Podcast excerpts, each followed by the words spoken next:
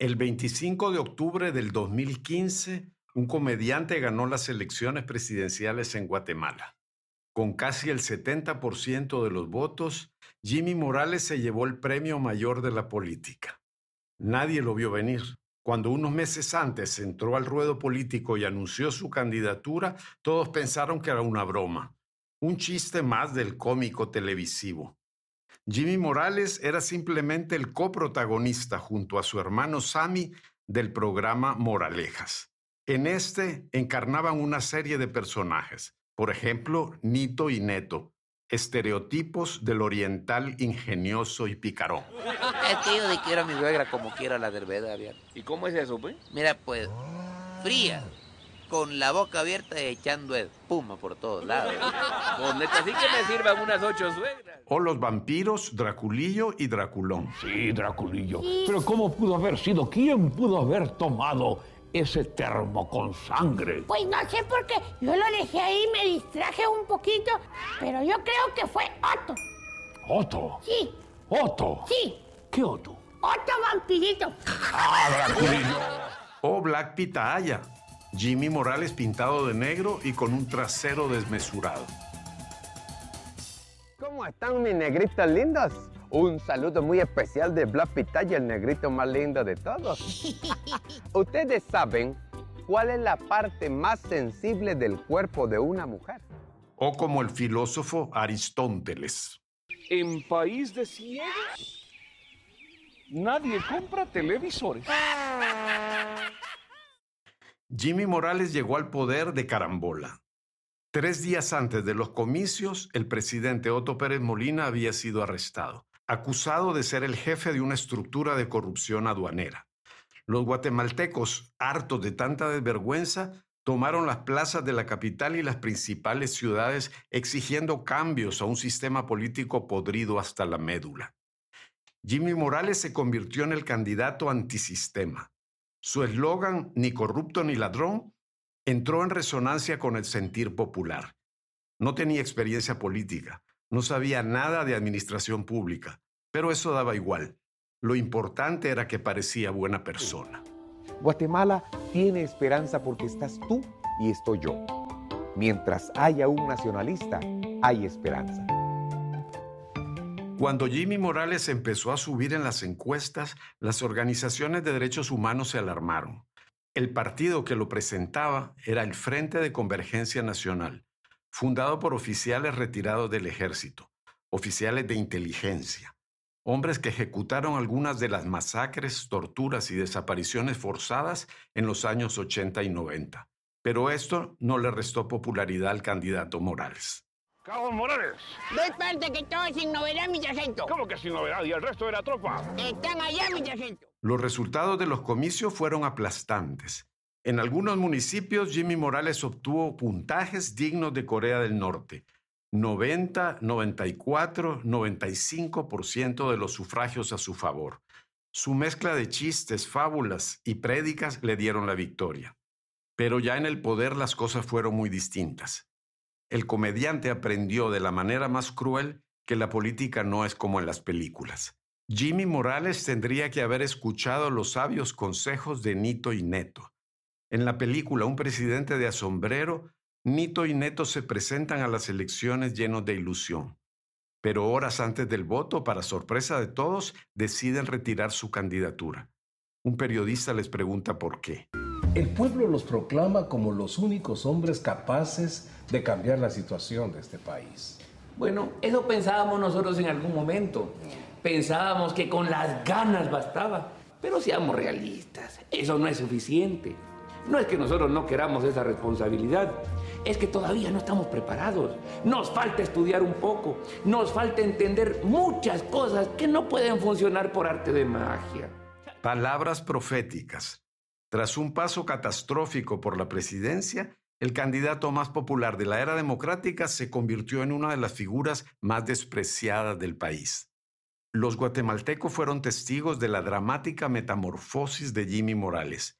En pocos meses, el actor que aspiraba a caerle bien a todo el mundo se convirtió en un espectro exhausto, alcohólico, huidizo, parapetado tras un círculo de empresarios, militares y políticos corruptos que lo manipularon como una marioneta. Y en su particular agonía, en ese estado de abatimiento etílico, Jimmy Morales solo cobraba vigor bajo el impulso de una única obsesión, expulsar del país a la Comisión Internacional contra la Impunidad en Guatemala.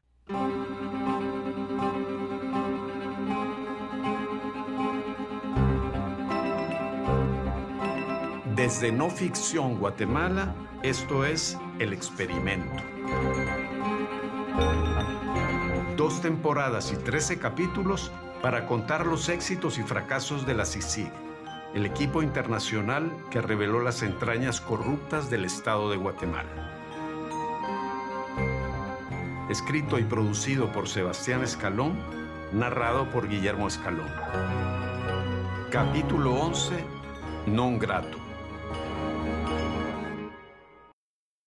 Cuesta recordarlo ahora cuando tanta agua ha corrido bajo el puente. Pero los inicios del gobierno de Jimmy Morales no eran tan desalentadores.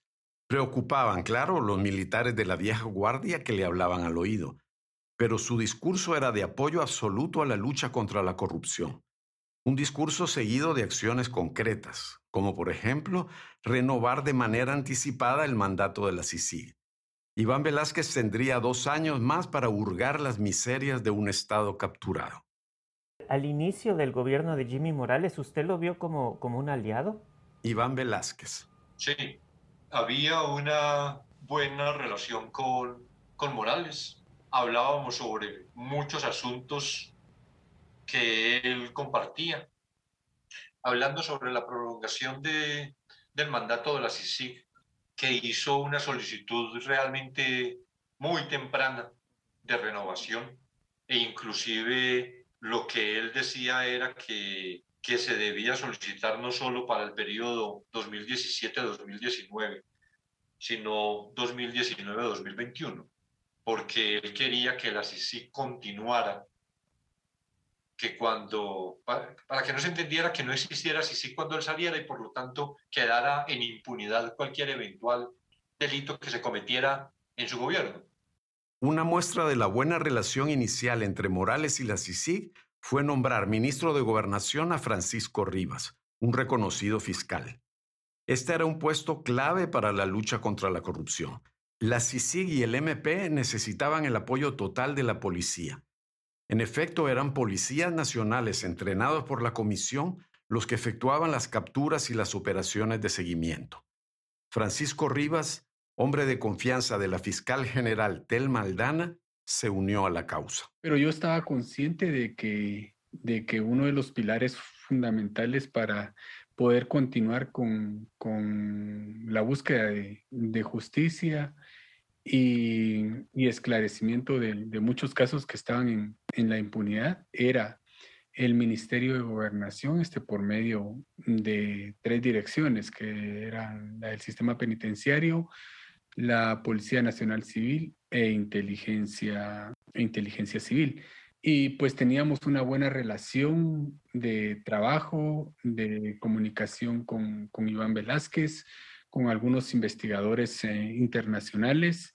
Eh, y pues yo tenía una carrera dentro del Ministerio Público.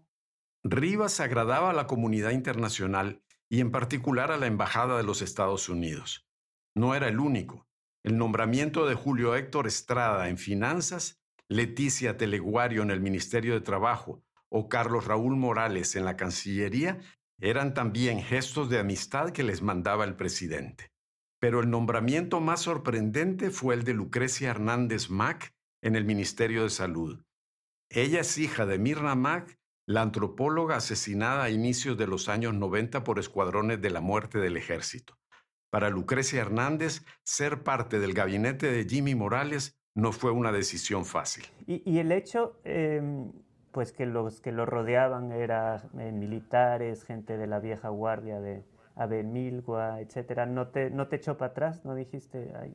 Totalmente, no. O sea, cuando, cuando a mí me, me pide Julio Héctor una reunión, me, me lo plantea, ¿verdad? Yo, la primera respuesta fue no, ¿verdad? Fue no ¿qué voy a hacer yo? eh, ¿Qué va a hacer una MAC en un gobierno de militares? Decía, ¿verdad? Pero fue una discusión que tuvimos en el grupo, en el equipo de trabajo, ¿verdad? Eh, y dijimos, bueno, es la oportunidad para llevar como política pública todas estas propuestas que hemos estado elaborando desde diferentes espacios. Eh, el modelo incluyente en salud, que ya tenía casi 15 años, digamos, de, de- de estar cabildeándose, ¿verdad? Para implementarse. Pero antes de aceptar el cargo, puso sus condiciones. Le planteamos tres condiciones, ¿verdad? La primera era que nosotros hacíamos el equipo. La segunda era que necesitábamos eh, mantener una buena relación con el Ministerio de Finanzas y asegurar presupuesto para el Ministerio de Salud.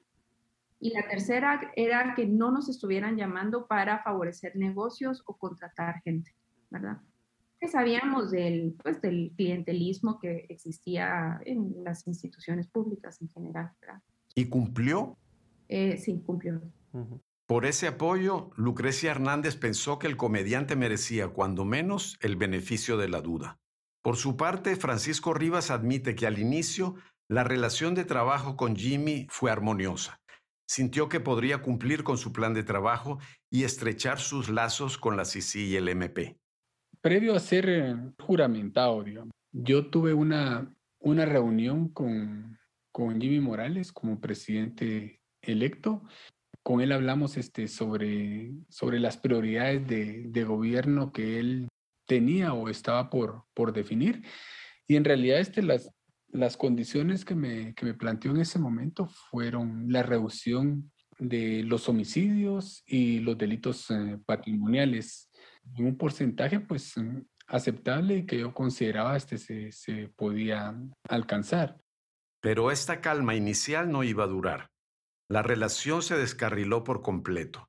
¿Qué pasó en el 2016 para que, en palabras de Lucrecia Hernández, Jimmy Morales se fuera alineando y convirtiéndose en uno de los principales aliados de los corruptos.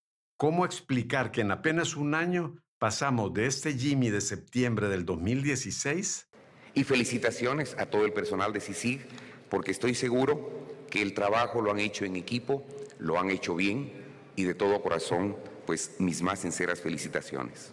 a este Jimmy de agosto del 2017? Como presidente de la República, por los intereses del pueblo de Guatemala, el fortalecimiento de un Estado de Derecho y la institucionalidad, declaro non grato al señor Iván Velázquez Gómez en su calidad de comisionado de la Comisión Internacional contra la Impunidad en Guatemala y ordeno que abandone inmediatamente la República de Guatemala. El presidente del ni corrupto ni ladrón se convirtió en el abanderado de los corruptos. Fue el sepulturero de la primavera democrática del 2015. Para Francisco Rivas, cuatro causas principales explican esta cadena de acontecimientos nefastos. Él trató este, de hacer este, un buen gobierno, de ser un buen presidente, pero habían algunos aspectos que, que se lo impedían. Uno de ellos, este, yo creo que fue su desconocimiento en la administración pública, su falta de experiencia como, como político, eh, su incapacidad este, intelectual, este, académica y material. Eh, segundo, estar atado, ¿verdad?, a la política tradicional. Él, de alguna manera, pues eh, pensaba y era diferente, pero haber, haber este, llegado al gobierno de la mano de un partido político corrupto, con políticos este, corruptos también ligados al narcotráfico, al financiamiento electoral este, ilícito, también incidió para que de alguna manera este, fuera, fuera cambiando y se posicionara del otro, del otro lado. Y tercero, este, los golpes que, que el Ministerio Público y las CICIG este, daba eh, le causaban este, mucha inestabilidad política. Y por último, la, la investigación y persecución penal que se hizo en contra de, en contra de su familia y en contra de algunos ministros que, que él consideraba de mucha confianza. Cuatro causas. Veámoslas una por una. La falta de preparación de Morales fue obvia desde la campaña electoral, pero en la presidencia empezó a afectar su relación con la prensa y la ciudadanía. La gente dejó de reírse con él para reírse de él. La CIA está bien informada de esto y la DEA también.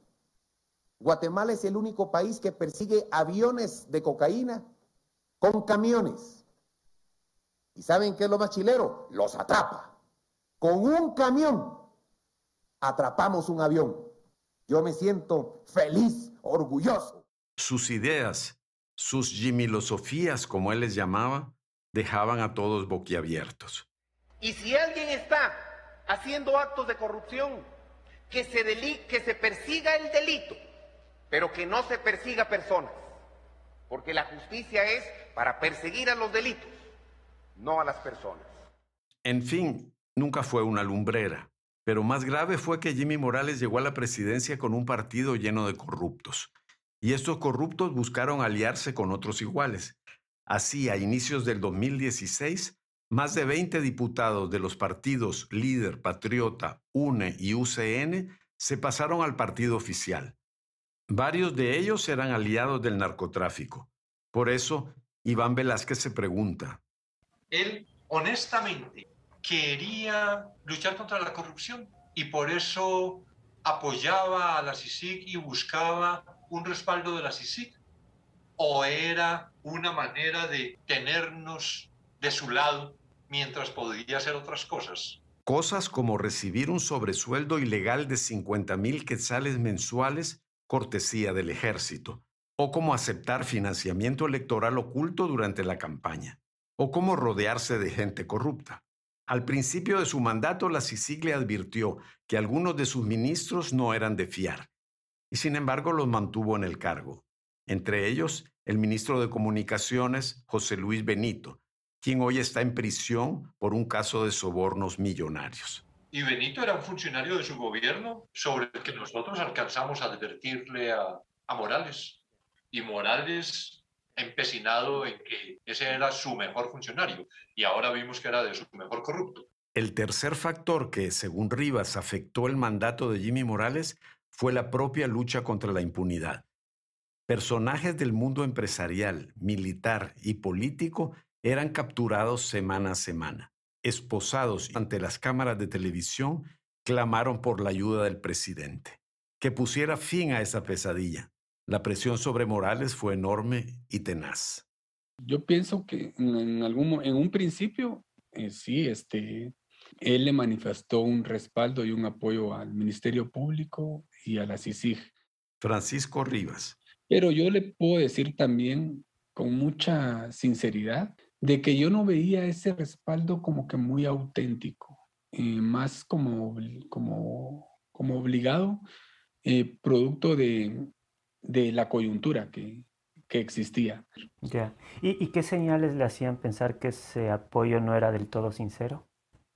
Por ejemplo, este, por ejemplo, este, cuando el Ministerio Público y la CICIC salía con algunos mm, casos fuertes en contra de, de, políticos tradicionales, en contra de los temas de la corrupción, él no lo veía totalmente bien. Y es ese tipo de, de actitudes, pues eh, a mí me hacían pensar de que en realidad el apoyo no era, no era genuino, no era totalmente eh, honesto y real como, como, como lo manifestaba.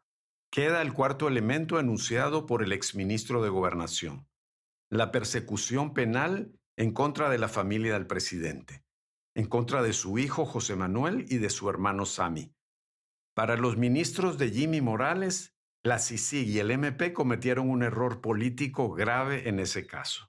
Fui testigo de cómo ese proceso este, fue, le fue afectando al, presidente y a la familia y cómo este, se iba disminuyendo el apoyo hacia, hacia CICIG y al Ministerio, y al Ministerio Público producto de, producto de ello. Y se lo dije también este, al comisionado Iván, Iván Velázquez, ¿verdad? En el sentido de que evaluaran bien lo que estaban haciendo porque estaba restando un apoyo del, del presidente a la lucha contra la impunidad y la corrupción que se estaba gestando en ese momento. Julio Héctor Estrada, exministro de Finanzas, es quien juzga con mayor severidad las acciones de la CICIG y del MP también defiende o por lo menos comprende las posturas de Morales. Y el presidente, o sea, si a mí me hacen eso, yo tengo dos alternativas, lo reconozco como ser humano, o les digo, aquí están las llaves, muchachos, hagan lo que quieran, o aquí que arda Roma. O sea que para ti fue algo político, lo, de, lo del hijo y el Totalmente, pero absolutamente, ¿sí? Eso decir, eso decir. Yo escuché a Iván Velas que si lo hablé con él, no, yo no puedo hacer nada, por favor, ¿sí? Tú eres el fiscal general, cada fiscal actúa como una extensión tuya.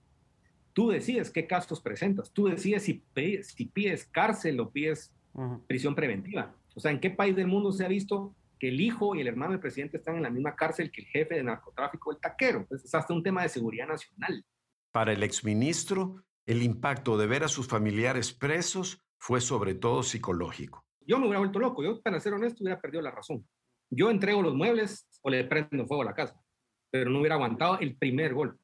A mí me agarrase mi hermano y a mi hijo. Game over. se acabó, aquí nos morimos juntos. El desgaste psicológico, imagínate este escenario, de dormir con tu esposa todos los días y decirte, puta, sos el presidente, hace algo por tu hijo, lo tienen preso. Aguanta esos dos años. Delirio paranoico. Para aclarar, Sami y José Manuel estuvieron presos dos meses Dos años fue la duración total del proceso penal. Pero, ¿cuál era el objetivo de la CICIG y del MP? ¿Querían castigar a Jimmy Morales como lo sostiene el ministro? ¿Era un ataque político o era simplemente la actividad normal de una comisión que busca luchar contra la impunidad? Para saberlo hay que estudiar este caso en detalle. Un caso pequeño comparado con la línea o construcción y corrupción. Incluso un tanto ridículo puesto que el cuerpo del delito eran unas desdichadas canastas navideñas. Todo empezó con una investigación sobre el Registro Nacional de la Propiedad. Como todas las administraciones durante el gobierno de Otto Pérez Molina, el registro se convirtió en una piñata para los políticos. Plazas fantasmas, contratos anómalos, la trágica rutina de la corrupción.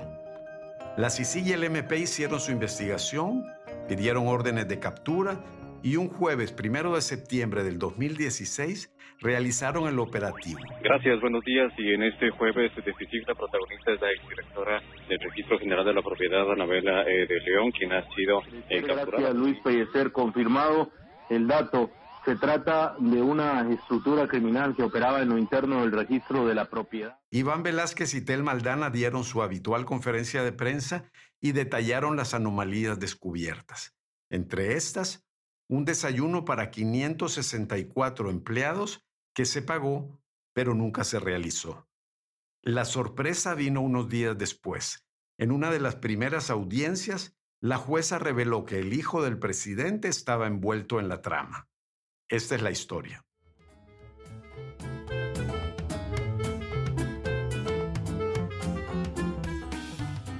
En el 2013, José Manuel Morales, 20 años, tenía una novia y por lo tanto una suegra. Y la suegra estaba en un apuro. Un conocido suyo, director de compras del registro de la propiedad, le acababa de pedir la confección de 564 canastas navideñas para los empleados de la institución. El problema es que doña Abdi, la suegra, no tenía empresa propia ni facturas para cobrar por el servicio. José Manuel dijo, aquí estoy yo. Como todo un mini operador político, diseñó una estrategia. Había que hilar fino.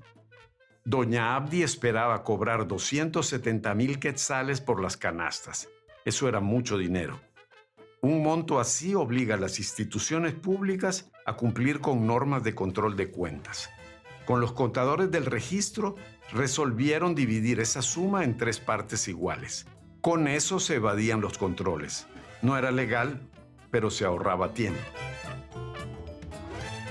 Ahora bien, para cobrarle tres veces al registro, había que ofrecerles tres servicios distintos, las canastas y dos más que había que inventar. José Manuel imaginó entonces un desayuno para 564 personas en el restaurante Fulanos y Menganos, cuyo dueño era socio de la familia Morales. Imaginó también un servicio de catering para un evento inexistente a cargo de la empresa familiar de los Morales. Con eso ya tenía dos servicios, faltaba uno. las canastas. Dirían que fue la empresa familiar las que las confeccionó. Así podrían cobrar el último tercio de los 270 mil quetzales. Casi listo. Solo faltaba el toque final. El registro de la propiedad tenía que demostrar que había cotizado esas comidas imaginarias con varias empresas y que había escogido la mejor oferta. Ningún problema.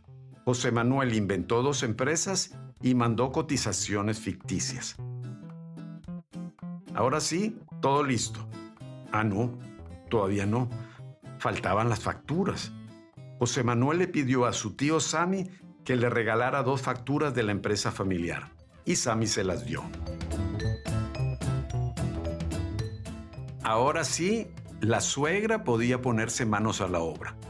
En cada canasta, doña Abdi colocó un doble litro de jugos Welch, una bolsita de galletas danesa y una de croquettes, una bolsa de ranchitas y otra de chicharrones, una bolsa de marshmallows, un chocomaní, unos barquillos piazza, unas pringles pequeñas y un bote de aceitunas.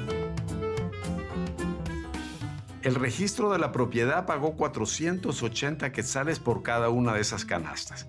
480 quetzales por 10 chucherías de las más baratas.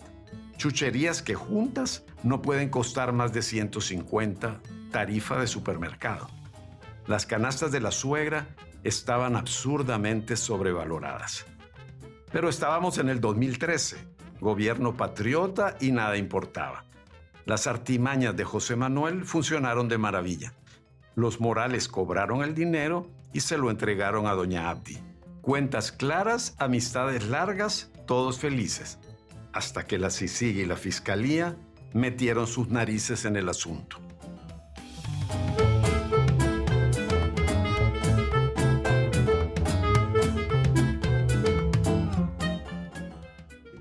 Cuando Iván Velázquez descubrió que en un caso suyo aparecía el hijo de Jimmy Morales, resolvió ir a hablar con el presidente. Hablé con el presidente Morales y le dije, eh, en una investigación que se está adelantando hay un señalamiento respecto de su hijo. Y él dijo, ah, sí, esta es la señora tal que va, eh, había sido, fue la suegra de mi hijo, pero él ya no, no está con esa muchacha. Y, entonces, ¿qué? Porque él está estudiando en Estados Unidos. Entonces, ¿qué sería lo aconsejable que para que se presente? Le dije, claro, tiene que presentarse. Tiene que presentarse porque esto lo tenemos que investigar. Entonces, dijo, no hay, bueno, no hay problema, yo voy a, a comunicarme con él para que, para que venga. Jimmy Morales le pidió que no hicieran público este caso. Algo así como que si esto se podía tapar, es decir, no darle revuelo, que, que no haya mucha trascendencia. Yo le dije, pues esto es, es una cuestión que, que de todas maneras se va a conocer. Y en efecto, se conoció. Un día después de que el nombre de su hijo apareciera en la prensa, Jimmy Morales publicó un video Mensaje presidencial. Pueblo de Guatemala. Hoy debo comunicarles una situación particularmente difícil. Uno de mis hijos que actualmente estudia en el extranjero me comentó que se había enterado a través de las noticias de las acusaciones en contra de la entidad mercantil Fulanos y Menganos, en donde él y uno de mis hermanos podrían tener alguna relación con unas cotizaciones por servicios de alimentos. Le dije que lo correcto era presentarse al Ministerio Público a dar su testimonio, y él decidió venir al país y hacerlo de manera voluntaria. Mi hermano, por su parte. José Manuel Morales volvió de Estados Unidos y se presentó en la fiscalía a dar su testimonio, un testimonio que corroboraba lo que la suegra había dicho ya. En los meses siguientes, entre septiembre y enero del 2017, Iván Velázquez y Jimmy Morales se vieron varias veces y claro, hablaron del tema. Estuvo en el mes de, diciembre del 2016 el, el presidente Morales en la oficina y me dice que para solucionar esto, que, que entonces ese es un asunto administrativo, Para Jimmy Morales ese caso no debía irse a lo penal. Era un simple asunto administrativo. Velázquez le dijo que no, que lo cometido por su hijo era una falsedad ideológica y que debía enfrentar juicio. Entonces se puede hacer otra cosa, porque es que, ¿por qué no se rompe la, la investigación? Y pasa el caso de, de mi hijo y de mi hermano a una fiscalía corriente, que no sea la FES y que no siga la CICIC con eso. Y le dije, toda esta investigación está en torno a un hecho que ya está acreditado, en el que tuvo una participación, tuvieron una participación importante su hijo y su hermano. Pues si, si se retirara lo de ellos de aquí, quedaría coja el, el, contexto de los hechos. Entonces él dijo como que era el ánimo de perjudicarlo, que no había ninguna solución. Y le dije, pues solución, la aceptación, la aceptación de cómo ocurrió todo esto. No hace falta decir que las relaciones se avinagraron entre los dos hombres, pero lo peor estaba por venir. El 18 de enero del 2017, Sammy Morales fue arrestado y llevado a tribunales. En cuanto a José Manuel, había un problema. José Manuel vivía con sus padres en la residencia presidencial. Allí no podía llegar la policía a arrestarlo. Por eso Iván Velázquez y Tel Maldana escribieron una carta a Jimmy Morales, una carta que la fiscal general leyó en conferencia de prensa. Excelentísimo señor presidente, producto de las actividades investigativas, la Fiscalía Especial contra la Impunidad del Ministerio Público, con el apoyo de la Comisión Internacional contra la Impunidad en Guatemala, ha recabado evidencia indicativa del probable compromiso penal de su hijo en los hechos que ahí se investigan. En atención a la alta investidura que usted ostenta como presidente constitucional, resulta improcedente ejecutar la orden de captura en su actual morada, Casa Presidencial, razón por la cual, invocando su compromiso con la justicia, se le insta para que el joven Morales Marroquín comparezca ante la judicatura a solventar su situación jurídica. Respetuosamente, Telma Esperanza Aldana Hernández, fiscal general de la República, Iván Velázquez Gómez, comisionado internacional contra la impunidad en Guatemala. Ese día alguien tuvo que ir a casa presidencial a entregar la carta a las seis de la mañana. Y ese alguien fue Juan Francisco Sandoval, el jefe de la Fiscalía Especial contra la Impunidad. Y lógico, no fui recibido de la mejor manera. ¿De qué manera lo recibieron? Bueno, estaba muy molesto y era evidente, era obvio, uh -huh. se trataba de su hijo, uh -huh. eh, pero bueno, hay que dar la cara. Eh, ¿Recuerda algo que dijo en, en aquel momento Jimmy Morales? Eh, pero eso es un tema administrativo, me dijo. Uh -huh. Mire, yo únicamente le estoy poniendo de conocimiento que un juez emitió una orden de captura, o sea, eso hay que lo explicar ahí al órgano jurisdiccional. Sami y José Manuel entraron a Torre de Tribunales. En la sala del juzgado hubo llantos y abrazos entre un amontonamiento de fotógrafos. La verdad os hará libre, lanzó Sami. Pero la pregunta que todos se hacían era, ¿pediría la fiscalía prisión preventiva para los acusados? En un principio el MP y la CICIG acordaron que no. Arresto domiciliario era suficiente escarmiento. Pero las cosas tomaron otro rumbo durante la audiencia. Eh, la intención, recuerdo en su momento, era, bueno, eh, vamos a vamos a pedir que sean citados a primera declaración, pero recuerdo que, recuerdo que la juzgadora dijo, miren, si pidieron capturas para los demás, ¿qué pasó con la igualdad ante la ley? Se va a ordenar la captura, ordenaron la captura. O sea que fue la jueza que... pero finalmente el Ministerio Público tuvo que pedir. Uh -huh. La CICIG y el MP cayeron en su propia trampa. Esta vez hubieran preferido una medida más suave pero como su costumbre era pedir prisión preventiva, tuvieron que seguir en esa línea. Sami y José Manuel acabaron en la cárcel de Pavón. ¿Hubiera podido ocurrir de otra manera? Naturalmente. Respecto de, de José Manuel Morales, no estaba en peligro de fuga. Por el contrario, él viajó desde Estados Unidos, estuvo presente en todas las diligencias en las que se le requirió, aportó documentos, de manera que no había tampoco posibilidad de, de adulteración de la prueba o de afectación de la prueba. Y teniendo esos como requisitos para la prisión preventiva, pues de acuerdo con que ahí podría haberse pedido sustitutiva. Pero la cuestión real es que lo que ocurrió fue la prisión preventiva. Jimmy Morales fue incapaz de manejar la situación. Todo lo que hacía le salía mal. Sus metidas de pata rebasaron las fronteras de la patria. Como ejemplo, una entrevista que dio al periodista de Univisión, Jorge Ramos, en la que prácticamente admite la culpabilidad de Sammy y José Manuel. ¿Usted cree que, que, su hermano Sammy y su hijo José Manuel no son culpables de corrupción? Mire, tal vez todo eso es parte de una corrupción que se ha vivido en el país. Una corrupción que de una u otra forma eh, en Latinoamérica, en Guatemala y en muchas partes del mundo, en determinado momento se han considerado como eh, normales. Sin embargo, sin embargo, en este momento que está viviendo Guatemala, de lucha contra la corrupción, hasta las pequeñas faltas, las grandes faltas, los delitos, deben ser eh, verificados, estudiados y sancionados.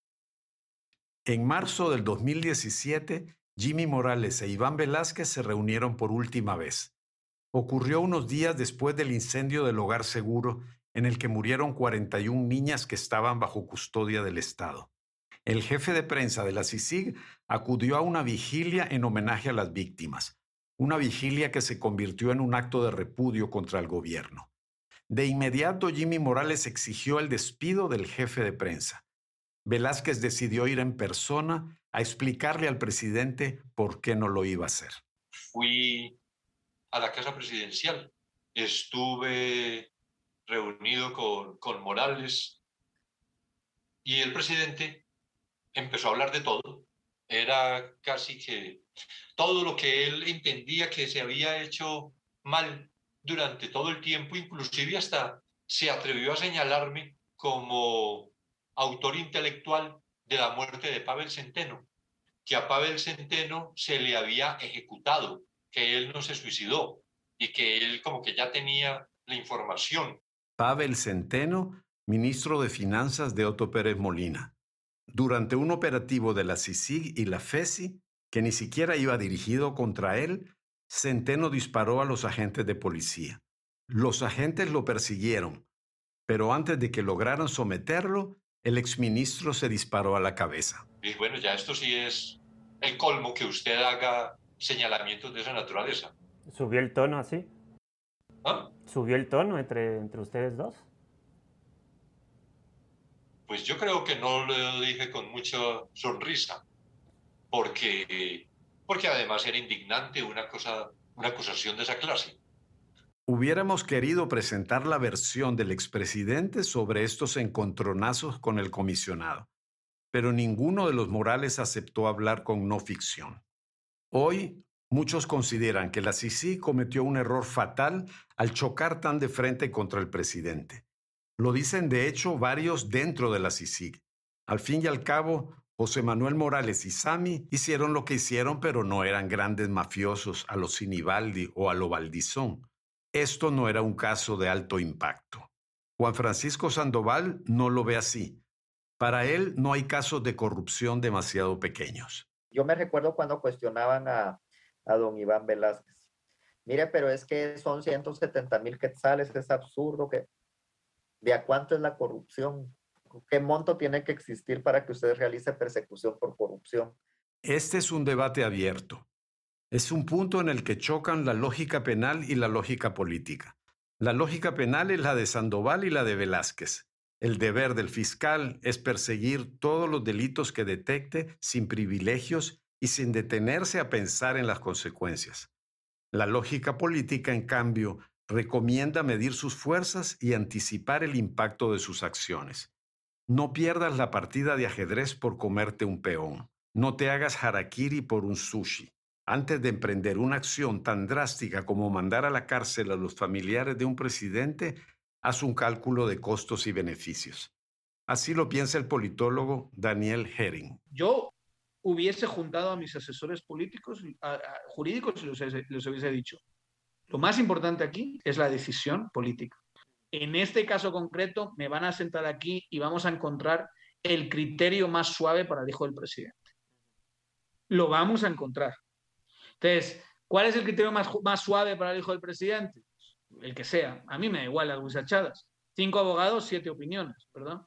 Entonces llegas y dices, bueno, ¿cómo puedo yo? Que es un caso que es clarísimo. Es culpable, culpabilísimo. Tiene que tener algún tipo de resarcimiento. Tiene que pedir perdón. Tiene que enseñarle a hacer esta labor didáctica. No tienes que meterlo ni un día en la cárcel. Y tienes que darle una salida y el presidente tiene que estar agradecido por, contigo porque le diste una salida a un caso que no es grave. Y en vez de optar por eso, optaste por el choque. Pero para Iván Velázquez, esta lógica solo merece desprecio. Conocido públicamente que había un involucramiento por parte de un testigo, Juan Manuel Morales o José Manuel, ese señor, y la CICIG no hubiera actuado, ¿cuál hubiera sido el reproche a la CICIG?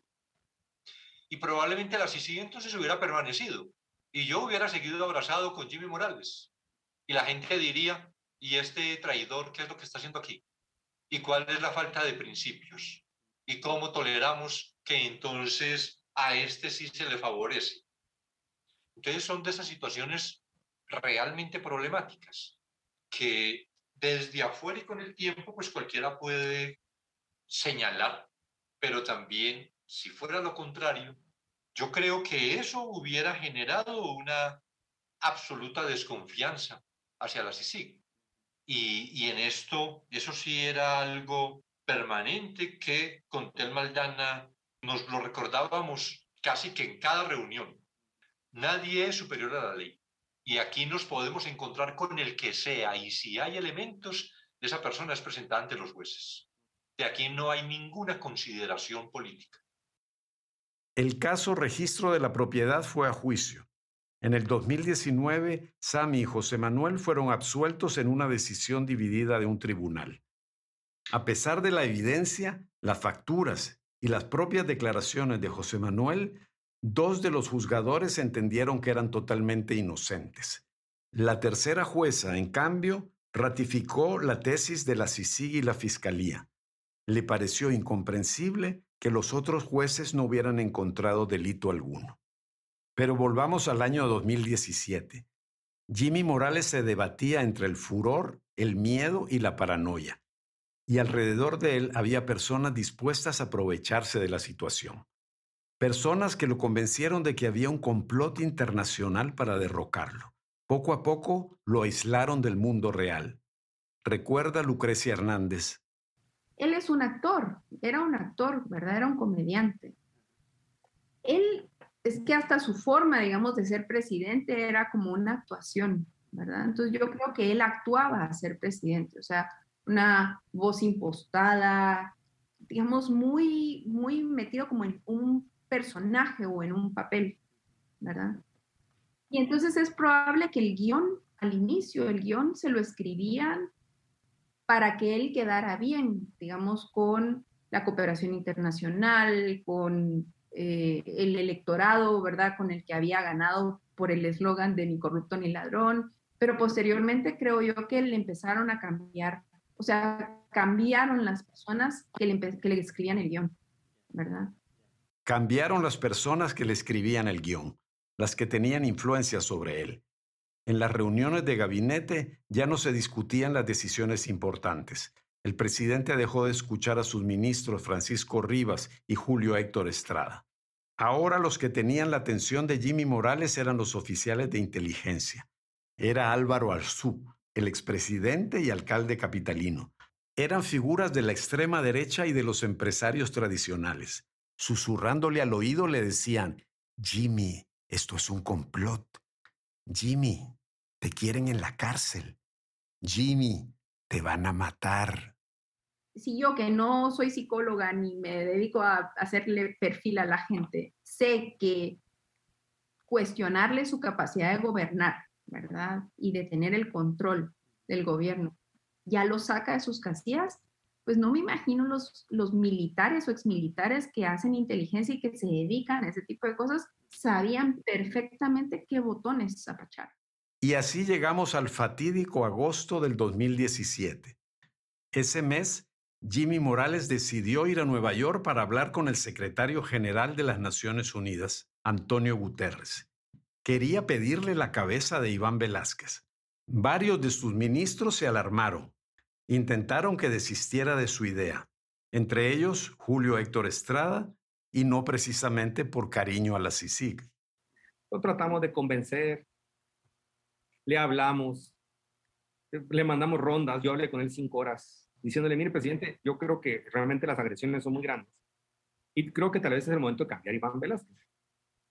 Y creo que usted probablemente tiene razón.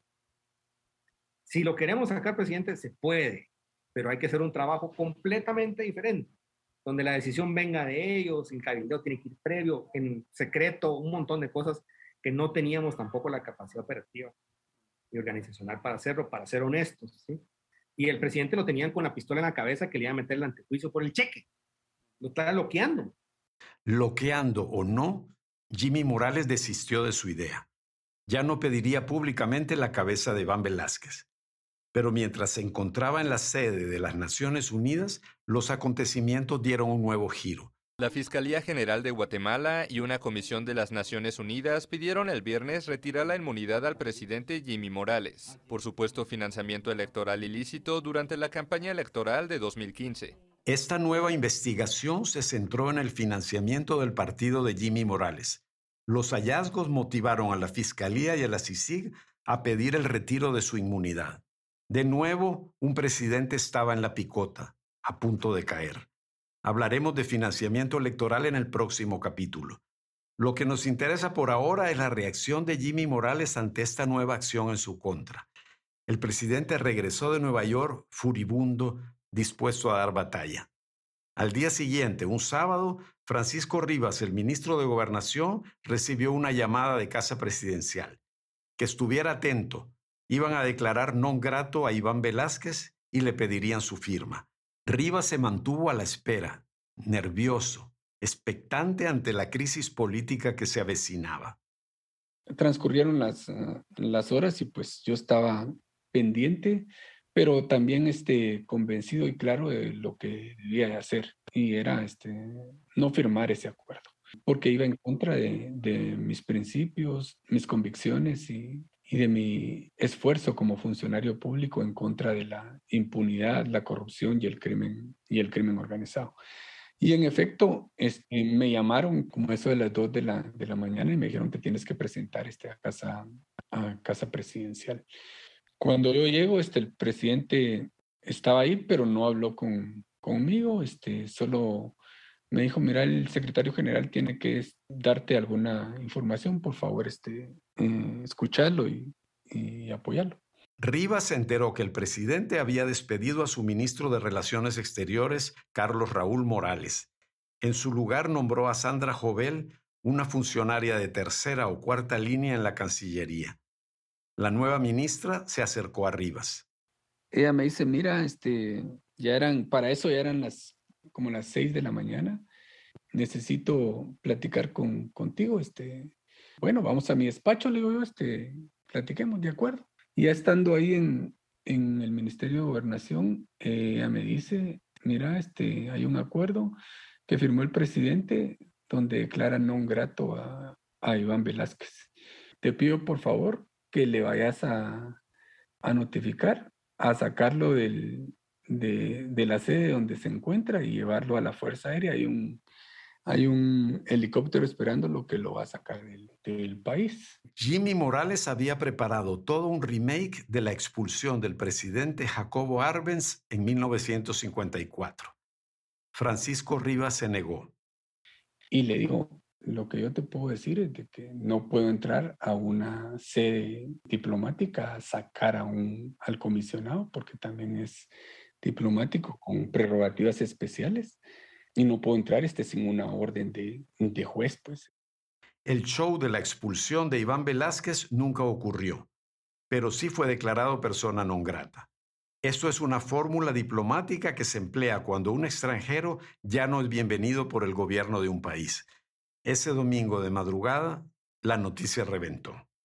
Agosto, los guatemaltecos nos eh, despertamos con la siguiente noticia. El presidente de la República, Jimmy Morales, declaró non grato al titular de la CICIG, Iván Velázquez, a quien le exigió que inmediatamente abandone el país. Que se encargue de todo el proceso para que Iván Velázquez abandone el país de forma inmediata. El comisionado de la CICIG tendría como mínimo tres días para abandonar Guatemala. Y así empezó una guerra sin cuartel y una inédita crisis institucional. La Corte de Constitucionalidad amparó a Iván Velázquez, frenando su expulsión. Al mismo tiempo, varios ministros renunciaron, entre ellos Lucrecia Hernández Mac y Francisco Rivas. El presidente aceptó la renuncia de Lucrecia Hernández, pero no la de Francisco Rivas, quien se mantuvo en su puesto por cuatro meses más. La declaración de non grato fue como un toque de corneta. Todas las fuerzas anti-CICIG se formaron detrás del presidente. Dio inicio el contraataque. Políticos, narcos, empresarios y militares desplegaron una estrategia coordinada y llevaron la lucha hasta escenarios globales. Washington, Tel Aviv y Nueva York. Inició la ofensiva final contra el que apodaron el non grato. Pero eso lo contaremos en el siguiente episodio de El experimento.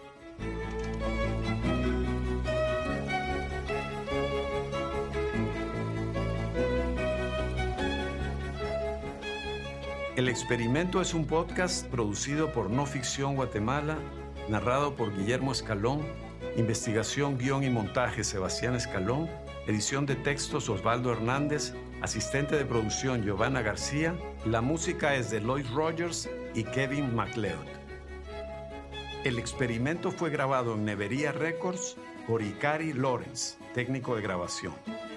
Material de archivo, Prensa Libre, Univisión, CNN, AFP, Todo Noticias, Moralejas y la película Un presidente de asombrero.